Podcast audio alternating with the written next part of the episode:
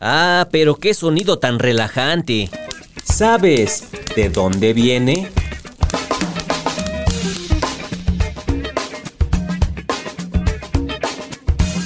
El hule de burbujas.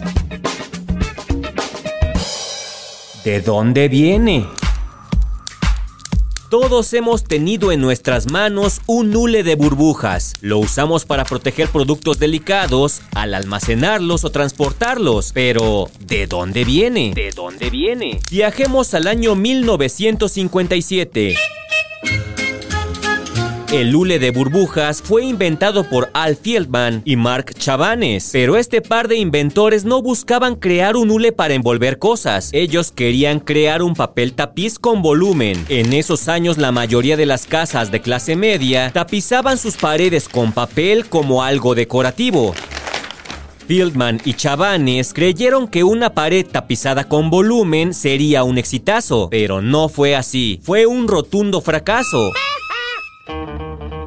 Dos años después, en 1959, Frederick W. Bowers, un vendedor de Sealed Air, empresa que intentó comercializar el hule burbujas, se enteró de que la empresa IBM buscaba una forma de empaquetar sus computadoras. En ese tiempo las computadoras eran enormes, muy delicadas y pesadas. Entonces a Frederick Bowers se le ocurrió la gran idea de convertir ese fallido papel tapiz en papel para envolver. En IBM quedaron contentos y siguieron utilizando el hule para proteger sus computadoras durante su transporte.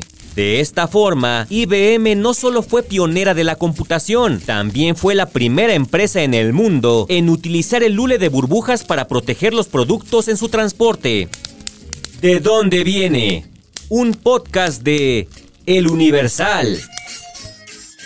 Chin, ya se acabaron las burbujitas. Ahora a ver qué compro en internet. Lo que sea, cualquier cosa, no me importa. Lo que quiero es el hule con burbujas.